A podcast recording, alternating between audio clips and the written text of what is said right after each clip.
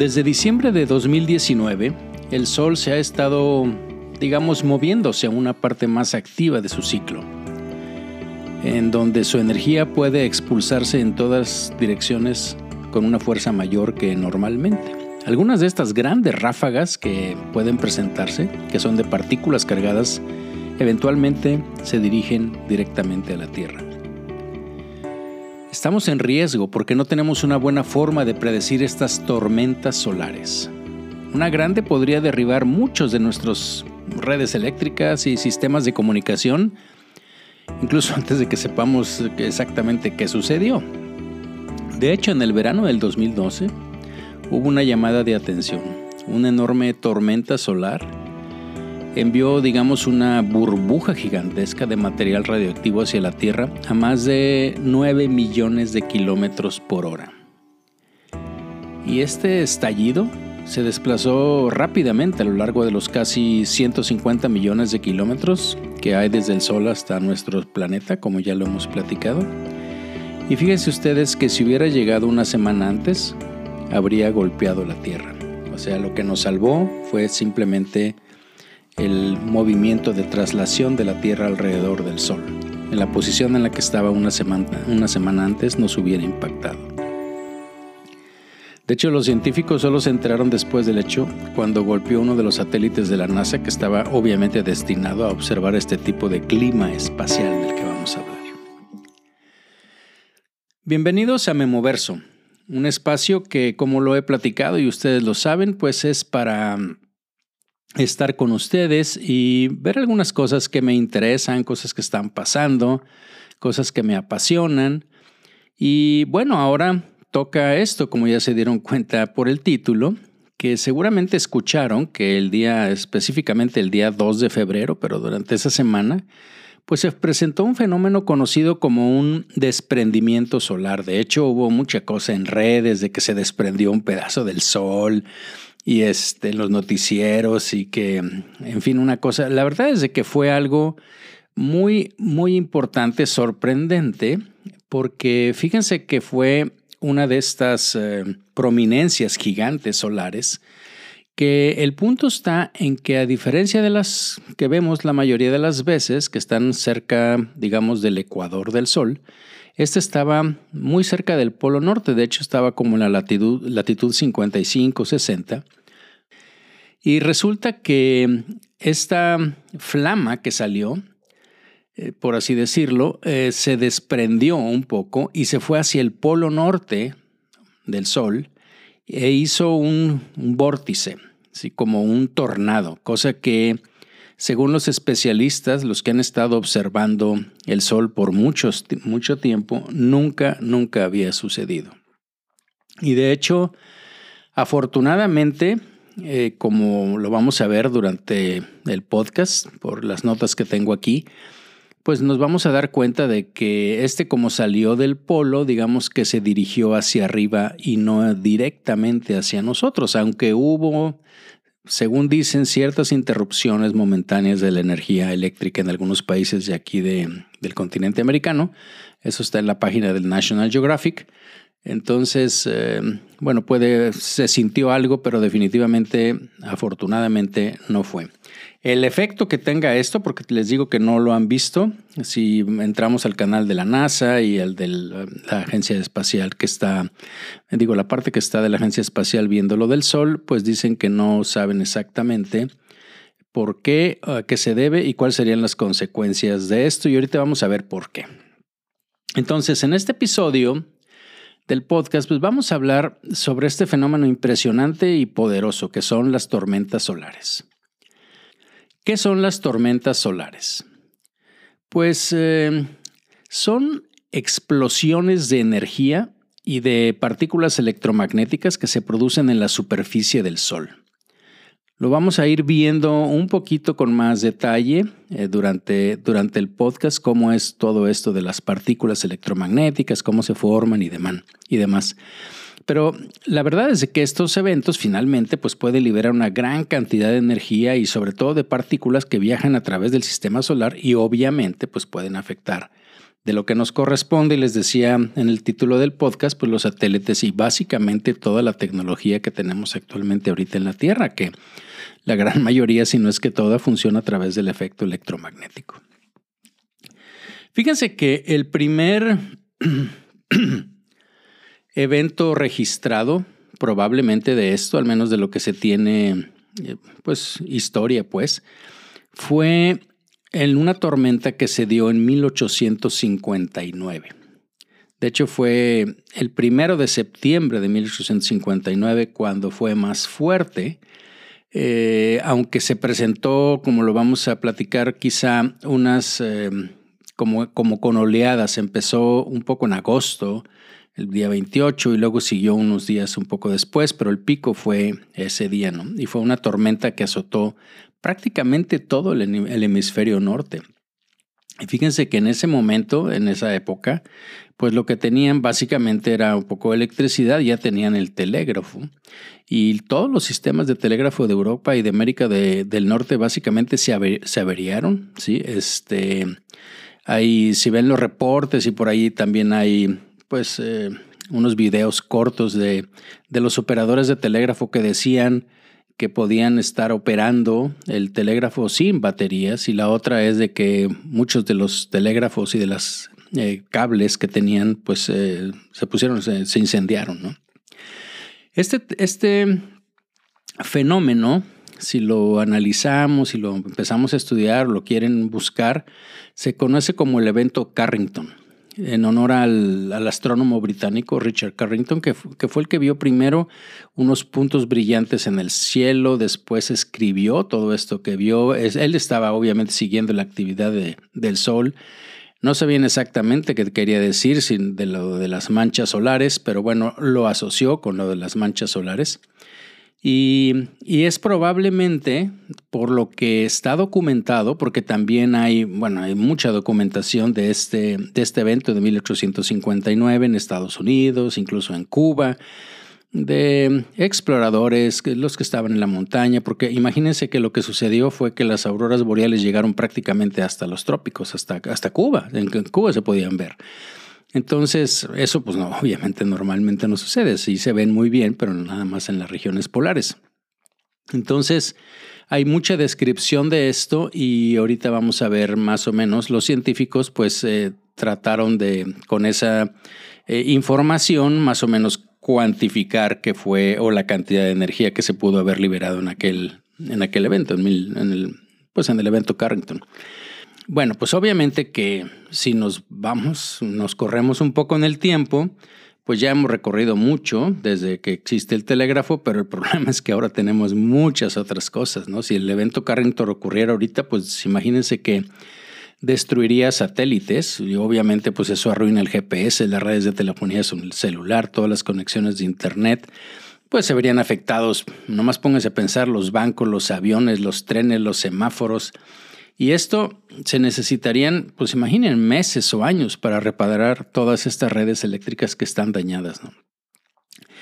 De hecho, como, como consecuencia de algo que pasó, también les voy a platicar en el 2012 y bueno, ha seguido pasando, hay una, eh, un análisis que hizo el, un, un, grupo que se hizo en Estados Unidos en el 2017 eh, que se llamó el grupo del Risk Analysis, eh, de análisis de riesgos, y básicamente ellos, ellos dijeron que en los peores de los escenarios que los investigadores pensaron, y claro, en ese momento no existía lo de la pandemia, pues eh, pensaron que, que la, la peor que podía pasar era una tormenta solar y que iba a alcanzar el efecto, pues, billones de dólares. En Estados Unidos dijeron trillones porque ustedes saben que es, le quitan unos mil. Entonces, serían billones de, dólares, ¿no? Pero resulta que de hecho también en ese año, en el 2017, el, presidente Donald Trump firmó un proyecto de ley que ayudaría a sostener, a fomentar, a, eh, a pagar pues la investigación para hacer mejores pronósticos del clima espacial y evaluar los posibles efectos. Y también ayudaría a que las dos agencias principales de Estados Unidos que se dedican a eso, que es la NASA y la otra es la Administración Nacional Oceánica y Atmosférica, pues que trabajaran juntos en esta, en esta situación. ¿no? Porque el punto es que sabemos un poco sobre cómo ocurren estas tormentas solares, pero no podemos evidentemente todavía predecirlas. Por ejemplo, digo, lo sabemos, ¿no? Los científicos pueden trazar un mapa de dónde es probable que se originen los tornados y los huracanes, la trayectoria que van a tener, creo que eso lo conocemos pues perfectamente ahorita, eh, pero lo que quisiéramos, eh, lo que queremos es que los científicos puedan hacer lo mismo con el clima espacial y lo mejor sería pues que pudiéramos recibir advertencias mucho antes de que una tormenta detenga el funcionamiento de los satélites o que incluso que llegue a la Tierra y tal vez incluso antes de que el Sol envíe partículas cargadas hacia nosotros, antes de que suceda, que pudiéramos predecir que eso es lo que va a pasar, ¿no? Y entonces, de hecho, existe un grupo en Estados Unidos que está haciendo eh, simulaciones de tormentas solares para, pues, para ayudar a los científicos a predecir de una manera más rápida y precisa hacia dónde irán estas tormentas, qué tan fuertes serán, ¿Y cuándo podrían afectar eh, importantes satélites y redes eléctricas de la Tierra? Pero muchos científicos y gobiernos quieren hacer mejores predicciones. El punto es que tiene que ser lo antes posible debido al daño que podría causar una tormenta solar extrema. ¿sí? Normalmente o sea, nos llegan las, eh, eh, coronales, pero, pero una, una tormenta como la de 1859, la que queremos de alguna manera no prevenir, pero estar preparados para, ¿no? Entonces, veamos, cuando los científicos hablan, ahorita les dije de lo del clima espacial, pues generalmente se refieren eh, a dos cosas, ¿no? Una es algo que a lo mejor ya lo he comentado con ustedes, que es el viento solar, que es un, el flujo constante de partículas que están cargadas y que se van alejando del Sol. Y las otras, la otra parte que va del clima es lo que se llama las eyecciones de una masa coronal, Coronal Mass Ejection, CMS por sus siglas en inglés.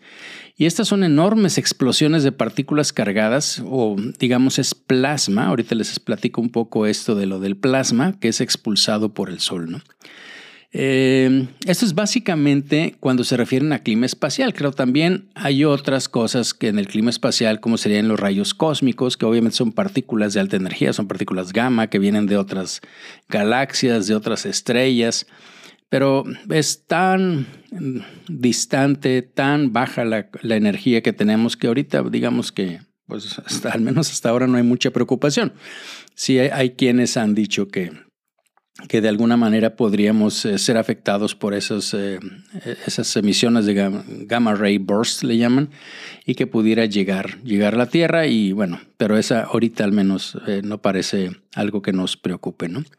Pero lo que les decía, estas eyecciones de masa coronal, lo que es el CME por sus siglas en inglés, Coronal Mass Ejection, son este, el tipo de tormenta solar que de alguna manera es el más peligroso. Normalmente están los flares, estas protuberancias que, salen del, que salen del sol y que la podemos ver, ¿no? Pero, pero las que nos preocupan, pues de alguna manera son estas tormentas solares, que, que dependiendo su magnitud, pues obviamente eh, es el efecto que tienen. Claro, gracias a esas tormentas solares, eh, digo, eyecciones de, de, corona, pues es que tenemos las auroras boreales, por ejemplo, ¿no? Entonces, eh, digo, también es, es muy padre ver eso, pero este, la cuestión, como siempre, pues es dependiendo la cantidad de energía que se libera, el tiempo y demás, ¿no?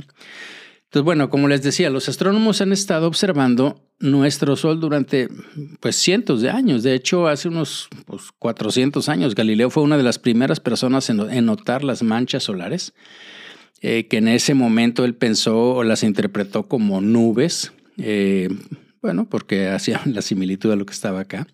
Pero ya sabemos que estas son áreas que están eh, ligeramente más frías en la superficie del Sol y que dentro de estas manchas solares tienen fuertes campos magnéticos. De hecho, el día 6 de febrero, esto, esto que les digo pasó el día 2 de febrero, pero el día 6 tuve oportunidad con mi familia de pues, estar en el telescopio solar que, que tenemos y y estábamos viendo a ver si había un resquicio de, de, lo que había pasado y probablemente alcanzamos a ver algo de lo que de esa flama gigante.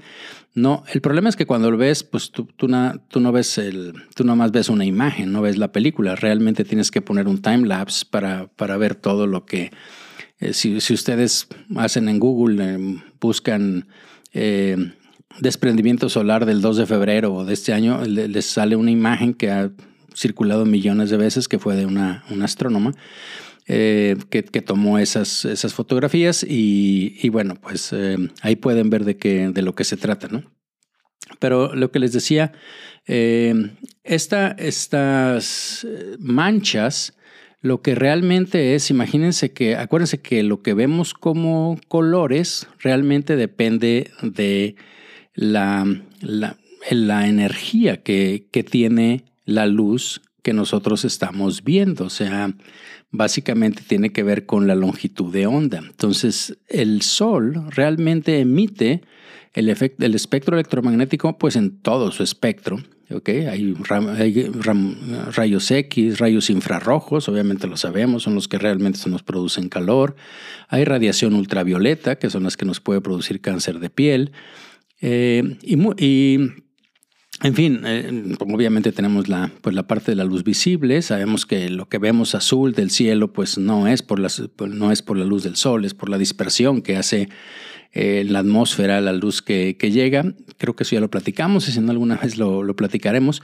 Pero, pero bueno, finalmente el punto está en que si viéramos el sol como típicamente lo hacemos en un, en un telescopio, pues vemos que su superficie, por la longitud de onda a la que la estamos viendo, pues se ve como anaranjada. ¿sí? Y en la medida en que, en que nosotros podemos mover un poco los nanómetros, ajustarlo un poquitín en, los telescopios solares, podemos eh, ver más hacia la superficie o más hacia la periferia, por así decirlo, ¿sí? la, em, la mm, heliosfera, pues la, la fotosfera, la que, la que realmente es, es la que nosotros vemos.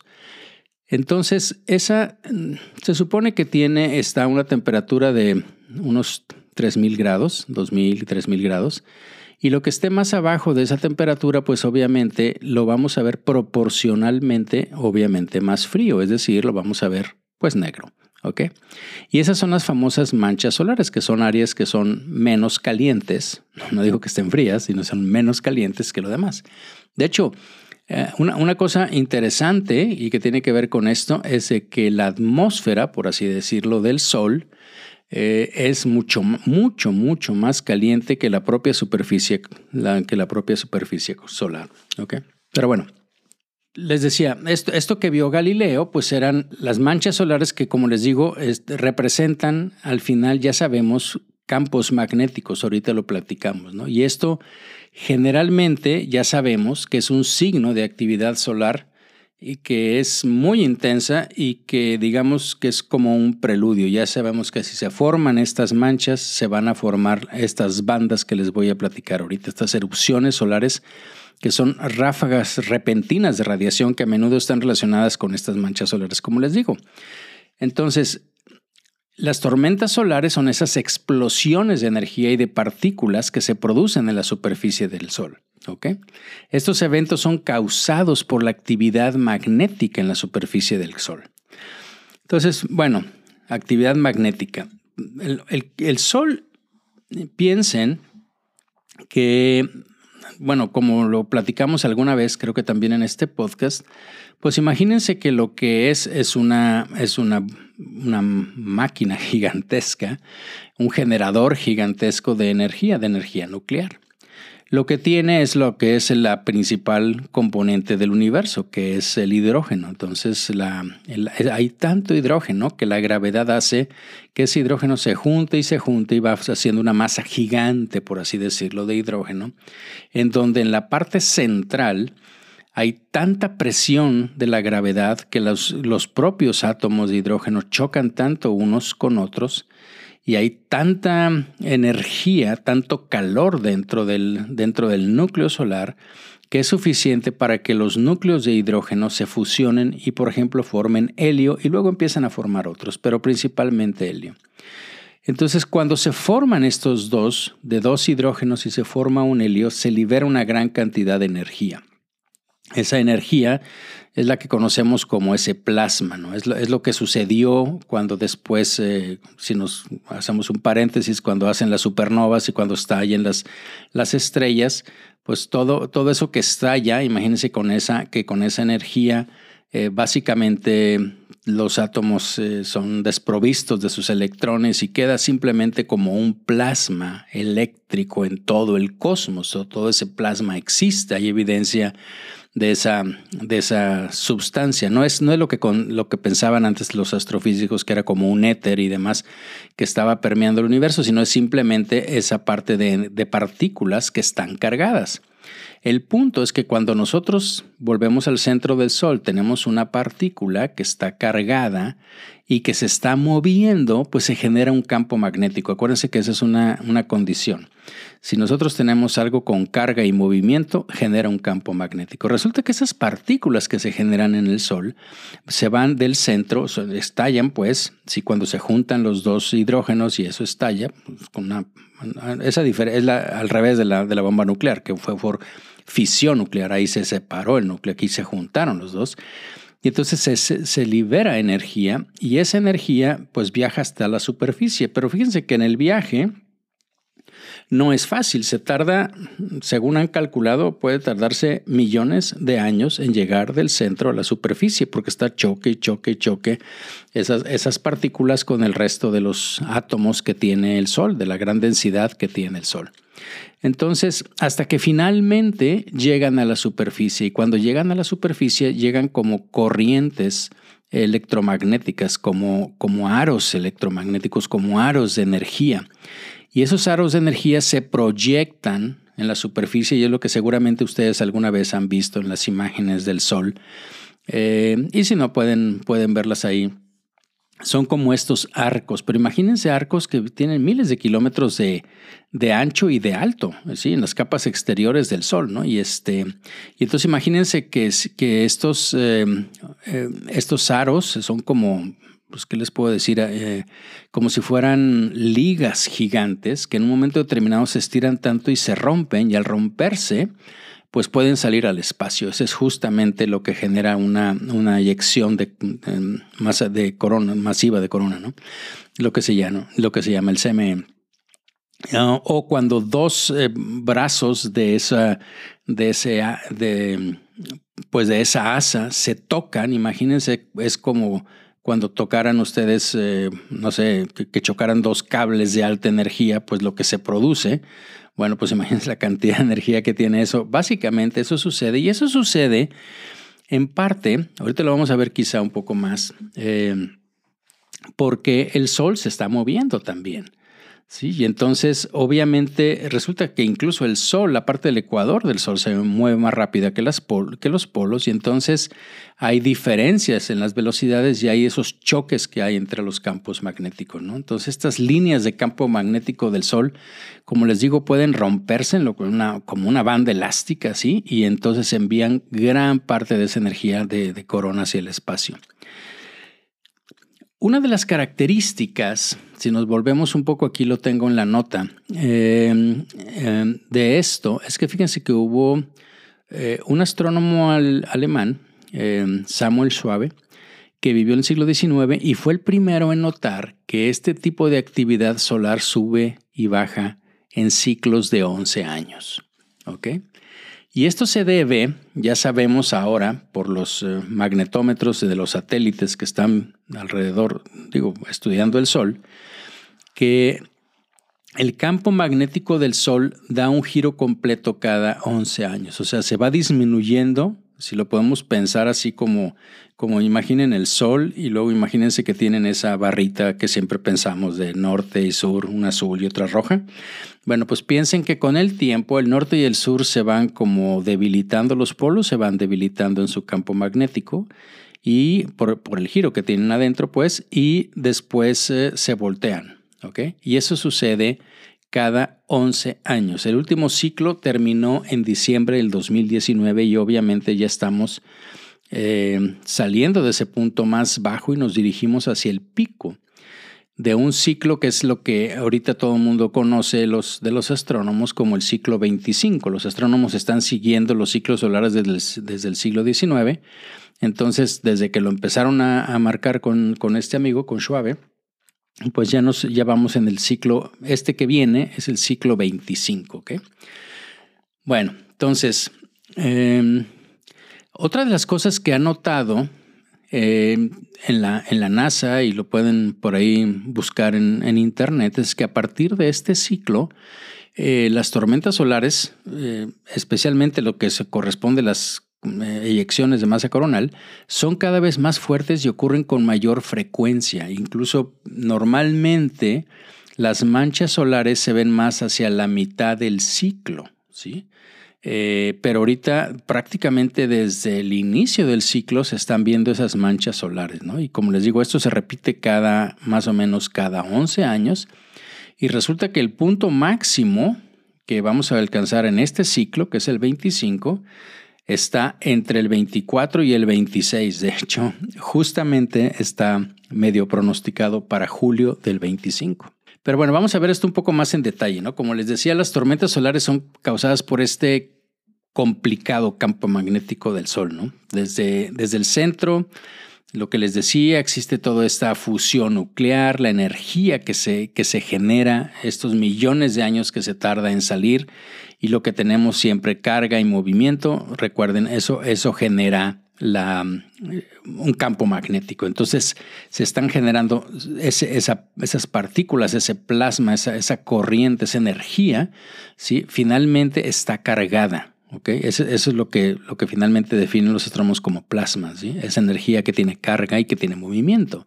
La otra cosa que les comenté es que el, el Sol gira más rápido en su ecuador que en sus polos. ¿sí? Este, y entonces el, Sol, digamos, parece una esfera, pero no es una esfera total, si está un poco oblonga y tampoco es sólida, ¿no? O sea, es básicamente una, nosotros la, pensamos así, pero finalmente es, es, una, es una cuestión básicamente de gases, ¿no? Y, y como estos están básicamente llenos de partículas que están en movimiento, pues eso siempre eh, eh, está generando campo magnético increíble que está agitado, arremolinado y al mismo tiempo el calor interior del Sol pues como les digo, sube a la superficie, trae consigo los nuevos campos magnéticos, las partículas cargadas y la mayoría de las veces estas eh, eyecciones de, corona, pues ocurren, como les decía, durante la parte más fuerte de un ciclo solar, cuando está más activo, ¿no? Pero obviamente esto...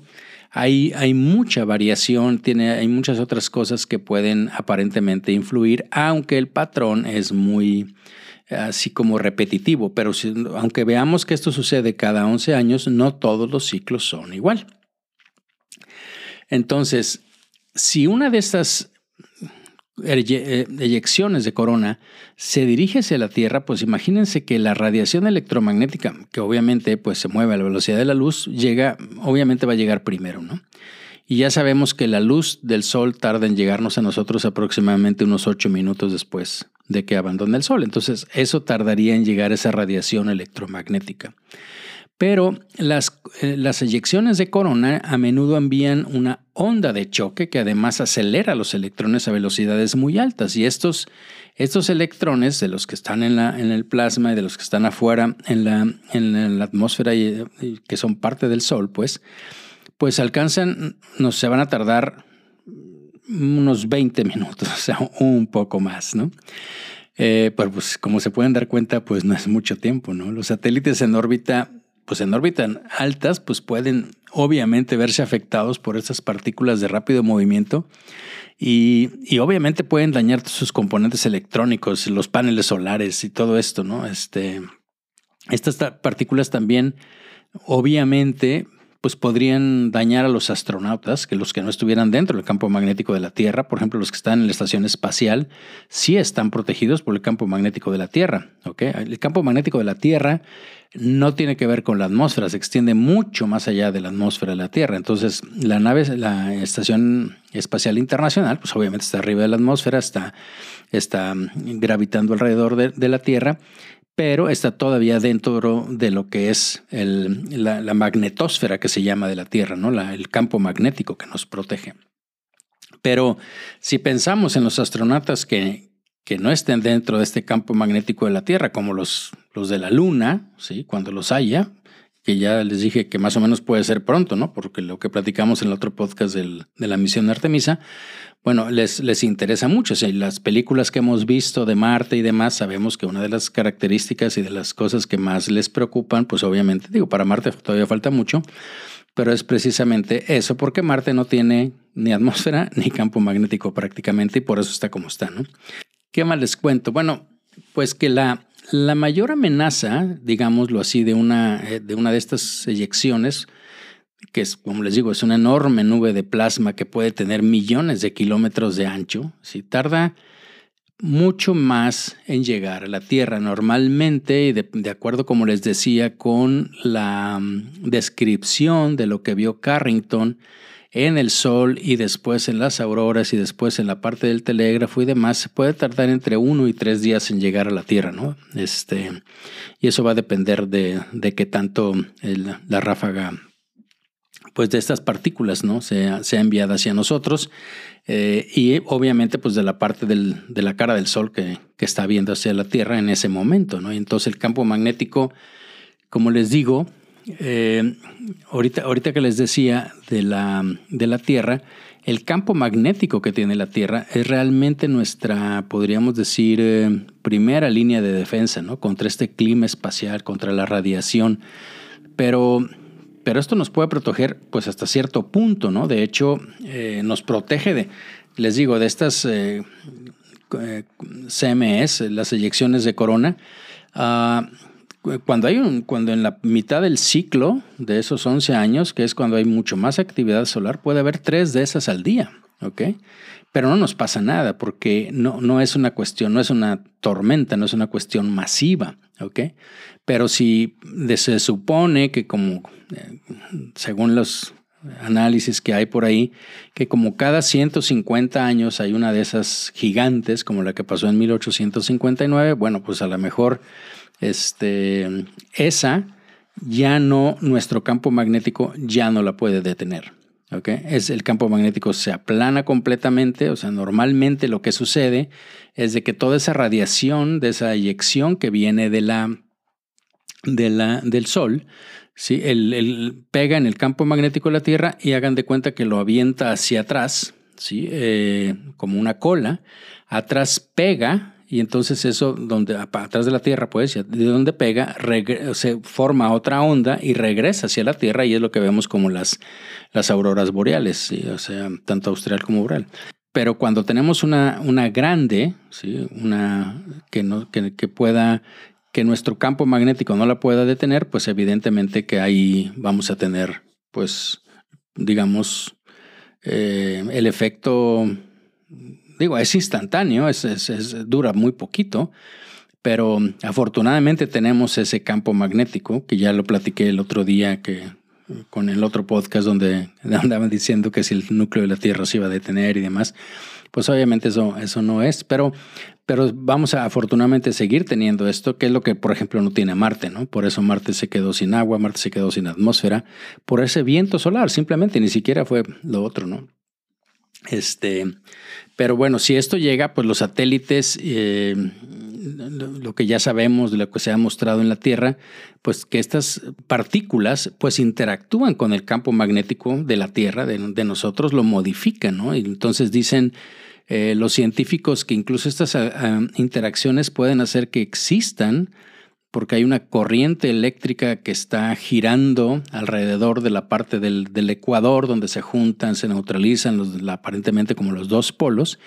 Bueno, entonces imagínense que hay como también dentro de la atmósfera pues una corriente, un plasma, que obviamente la manera como podemos darnos cuenta del plasma es imagínense todo esto que sucede con, con los eh, truenos, con los relámpagos. Entonces, estas corrientes se podrían desviar de los polos hacia, hacia lugares que están más hacia, hacia el Ecuador, porque uno puede decir, bueno, pues si llega a los polos, pues no va a pasar mucho, ¿sí? este, no hay mucha gente viviendo allá, pero si es una explosión como la Carrington, este, esto sí puede dañar la infraestructura y obviamente pues todo lo que les he platicado, ¿no? Básicamente ahorita lo que, lo que preocupa mucho es eh, toda la parte de satélites. Hubo uno en el 2021, una, una eyección de corona, eh, más o menos fuerte. Sí, eh, no sé si la recuerdan, por ahí estábamos muy en pandemia, entonces como que no le pusimos mucho cuidado, pero de los satélites de Starlink de Elon Musk se echó 40. de esos, los quemó. Hubo satélites que los, los bajó un japonés y demás. Entonces, este, esto, esto ya ha sucedido, ¿ok? Porque acuérdense que finalmente ahorita pues todos los instrumentos dependen, prácticamente todos, ¿no? O sea, todo lo que depende de señales de radio, de teléfonos, pues obviamente todo eso se va, se podría dañar, ¿no?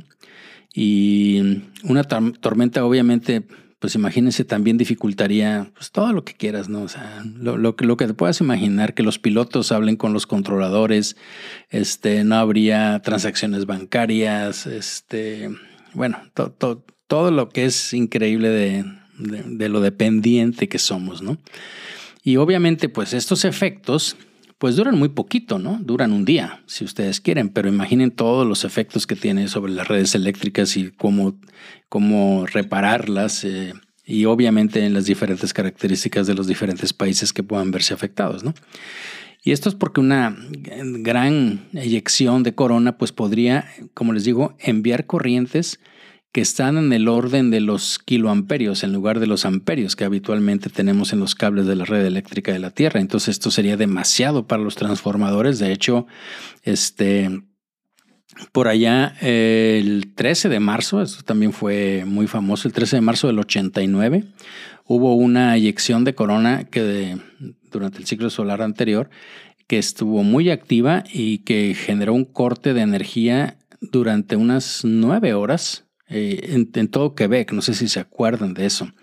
Este, prácticamente 6, 7 millones de personas se quedaron sin luz, ¿sí? Por, pero luz, eh, uno piensa, bueno, pues se queda a oscuras. No, no funciona nada. No funciona el agua, no funcionan las bombas, no funcionan las gasolinas, no, no funciona nada. Okay, se quedaron sin nada. Nueva York y New England, Inglaterra, también se vieron afectadas por esta, en esta ocasión de 1989, ¿no?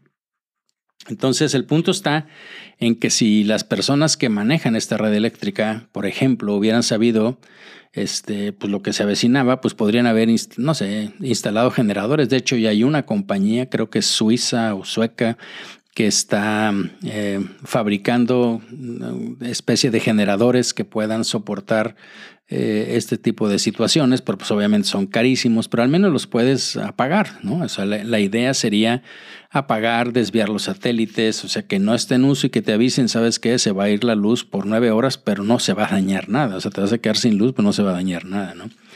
Este, pero obviamente para esto, pues los planificadores necesitan mucha más información de la que tienen ahora. Quizá dentro de la de la próxima década, pues ahí ya ahorita se está trabajando mucho en modelos de computadora que han ido mejorando y tienen muchas capacidades de monitoreo de este clima espacial.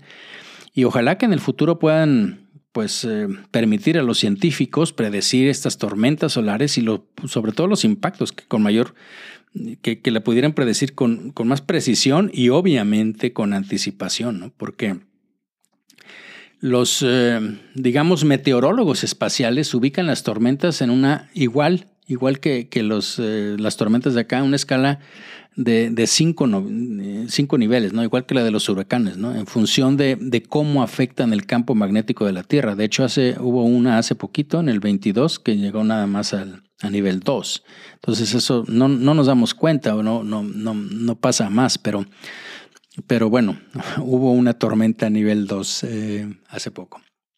Pero a diferencia de las tormentas, digamos, tropicales, pues los satélites no pueden hasta ahorita eh, definir con precisión cuándo es probable que una tormenta solar vaya a golpear la Tierra. ¿sí? De hecho, el Servicio Meteorológico Nacional, en Estados Unidos me refiero, pues tiene acceso a una información siempre actualizada sobre las tormentas que se avecinan en la Tierra, pero los datos del clima espacial pues son, son muy escasos, ¿no? Aunque se están generando muchas cosas, ya hay varios satélites, tanto de la NASA como de la Agencia Espacial Europea, que, que, van a ser muy útiles, ¿no? Pero finalmente, hasta ahorita, en, pues en conjunto, para formar un plan, un, un algoritmo de inteligencia artificial que pueda servir para predecir, pues se tienen todavía muy pocos datos de esto, ¿no? Eh, hablando de estos satélites, les decía, hay varios, seguramente los han, algunos los han escuchado. Eh, el más antiguo, por así decirlo, este, de hecho por ahí hay un video en, YouTube del lanzamiento de este, em, de este satélite que fue allá por el 90 y este sigue trabajando eh, y la que se llama Lazy, ¿sí? Hace. Y, bueno, hay otro que se llaman, hay más que se llama el Discover, el NOAA, ahí está el Soho.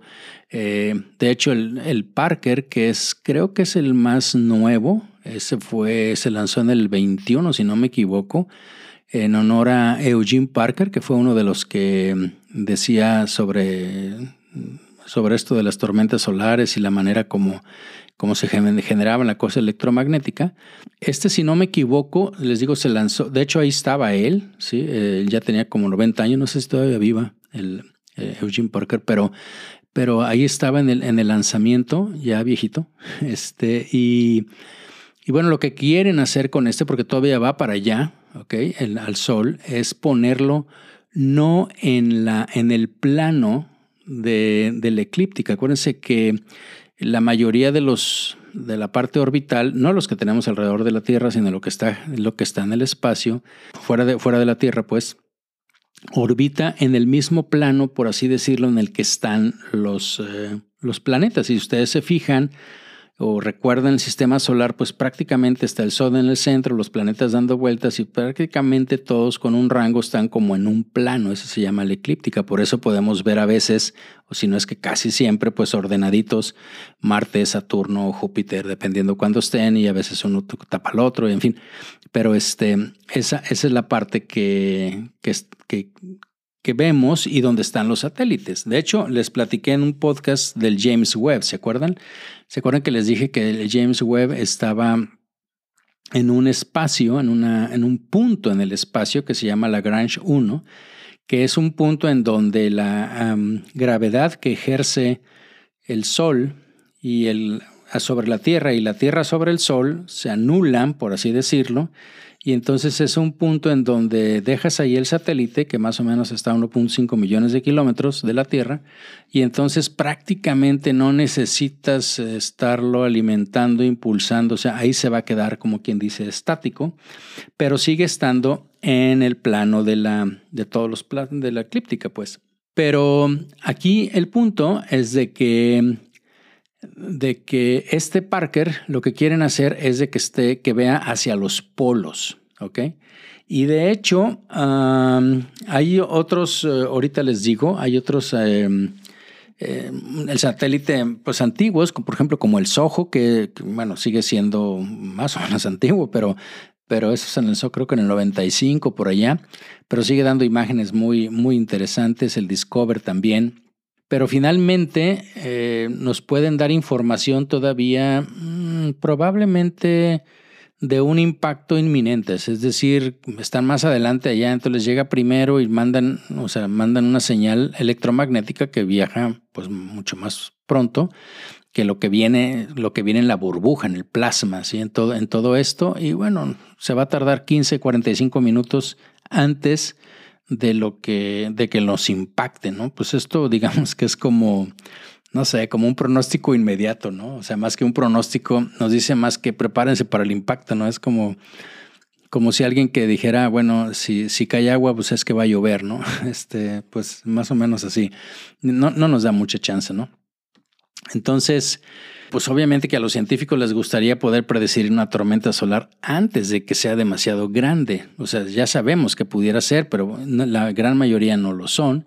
Y obviamente esto les daría tiempo, pues como les digo, ¿no? Para a lo mejor más de un día para que los operadores de la red eléctrica pues protejan los transformadores, la sobrecarga de energía, los satélites, que los astronautas puedan alejarse si es posible y que se puedan resguardar y para eso necesitamos mucho más información especialmente de, las capas exteriores del Sol y una mejor idea de cuándo estallará una, una eyección de masa coronal y qué tan fuerte, ¿no? Cuando, cuando lo haga.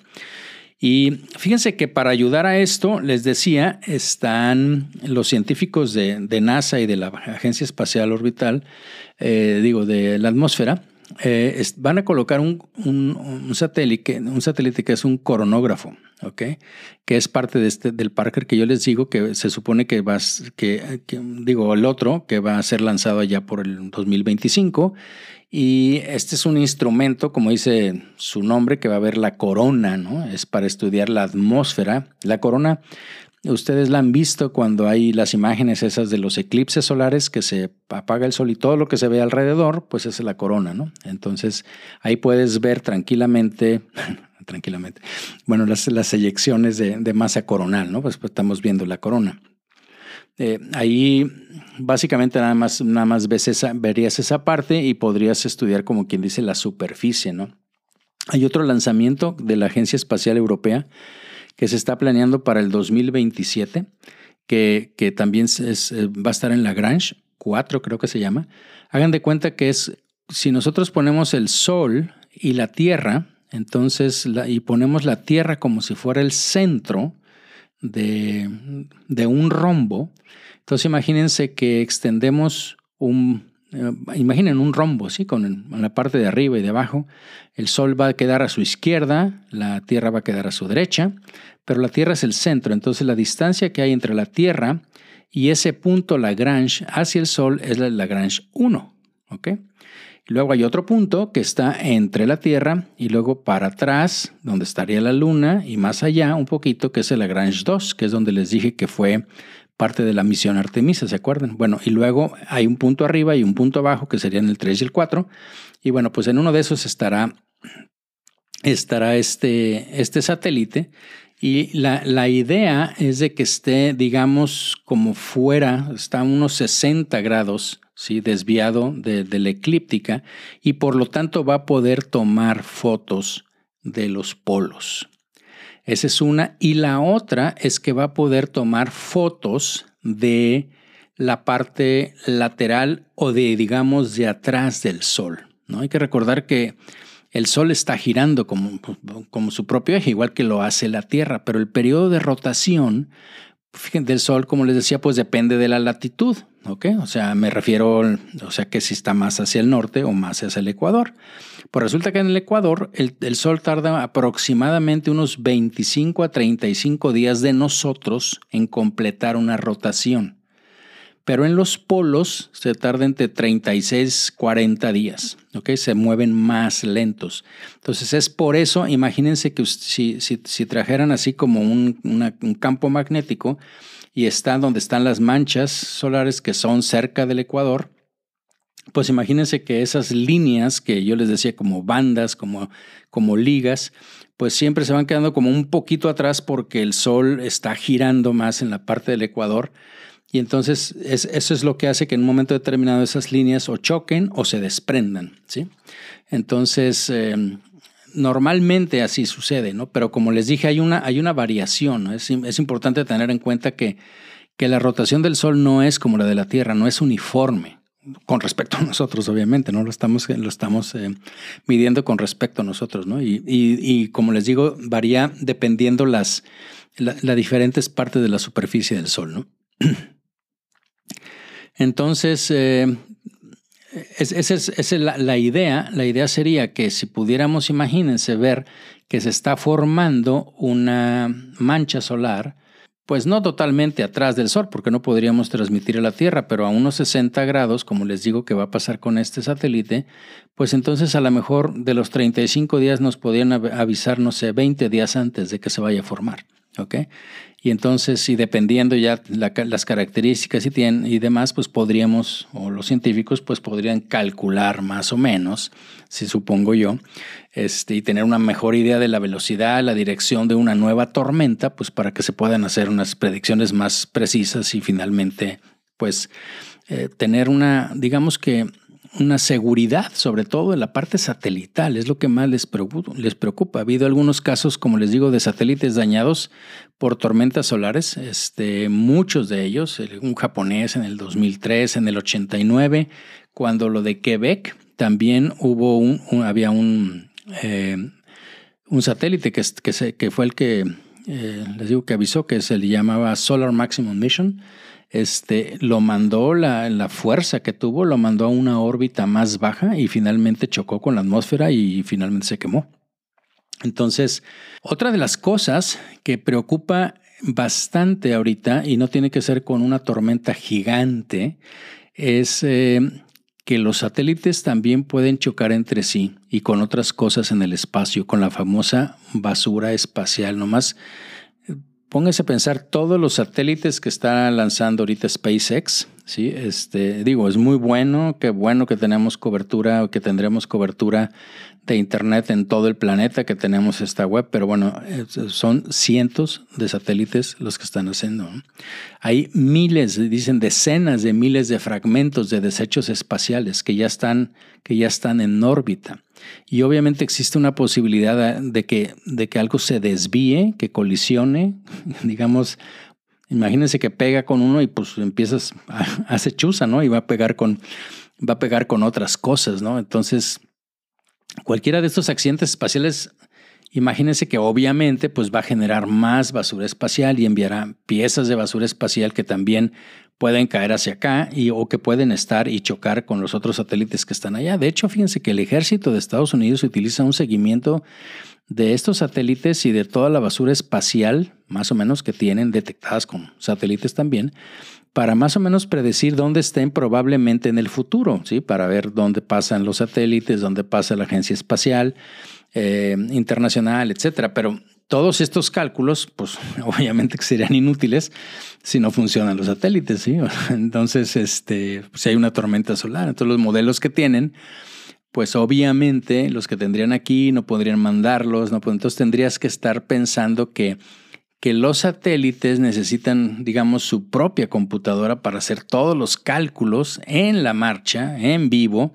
Si, si detectan que viene una basura, un fragmento para que, este, pues para desviar un poco, girar o para apagar o, voltear los paneles solares, en fin. Entonces es, eh, e, todo un cuento, ¿sí? Y como les digo, bueno, ya tratando de cerrar, ya vamos a llegar a la, a la hora.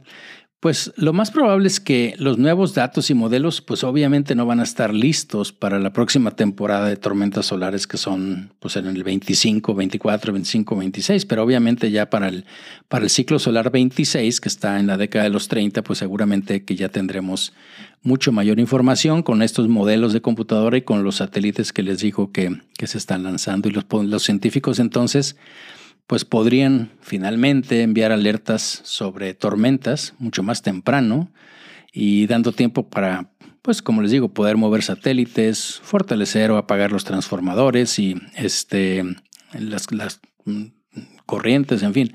Entonces, ahí es donde te das cuenta, ¿no? Que nuestra dependencia de la tecnología en el espacio, pues obviamente viene con mucha vulnerabilidad, ¿no? Y cada vez es mayor. De hecho, hay, esto ya no creo que sea, pero por ahí hay varios, varios videos y blogs de científicos espaciales serios, ¿eh? que especulan que no hemos podido encontrar civilizaciones extraterrestres porque algunas de esas civilizaciones fueron aniquiladas por las estrellas muy activas de, las, de los planetas que están orbitando y y obviamente esto despojaría la atmósfera este, de un mundo que alguna vez fue habitable, claro, pensando que más o menos son como nosotros.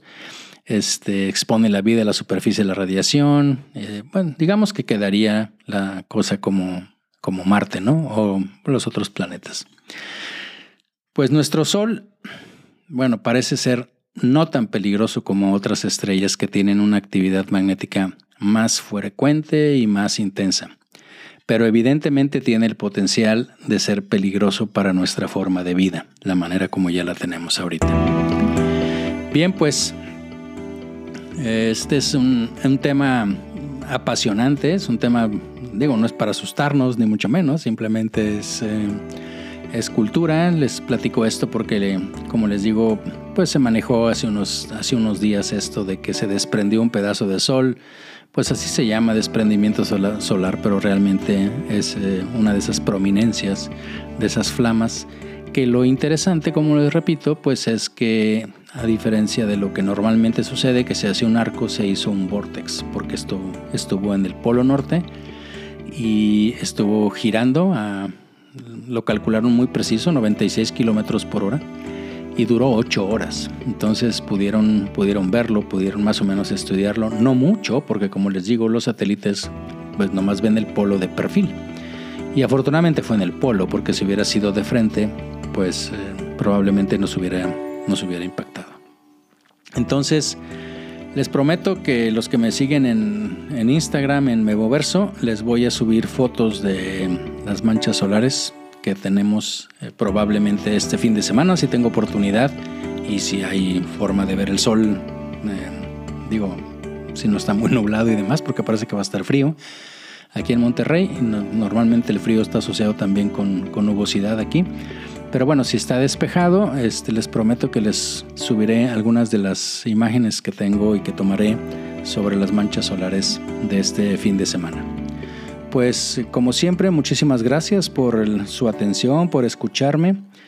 Como siempre, les agradecería mucho sus sugerencias, sus comentarios, que se pongan en contacto conmigo a través de las diferentes redes sociales, a través del correo electrónico de memolizondo.memoverso.mx y bueno, nos escuchamos en la próxima.